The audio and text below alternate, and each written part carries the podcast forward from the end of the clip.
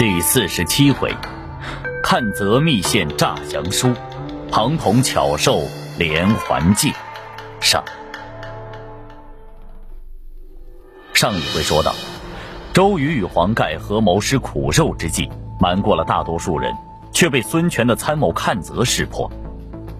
那阚泽字德润，会稽山阴人，能言善辩，颇有胆气。阚泽与黄盖素来交好。所以黄盖托付阚泽去给曹操献上诈降书，阚泽欣然答应。大丈夫处事不能建业立功，岂不像曹木那样腐朽不堪？黄老将军既然捐躯报汝，我又何必在乎这条性命？那我就谢过德润。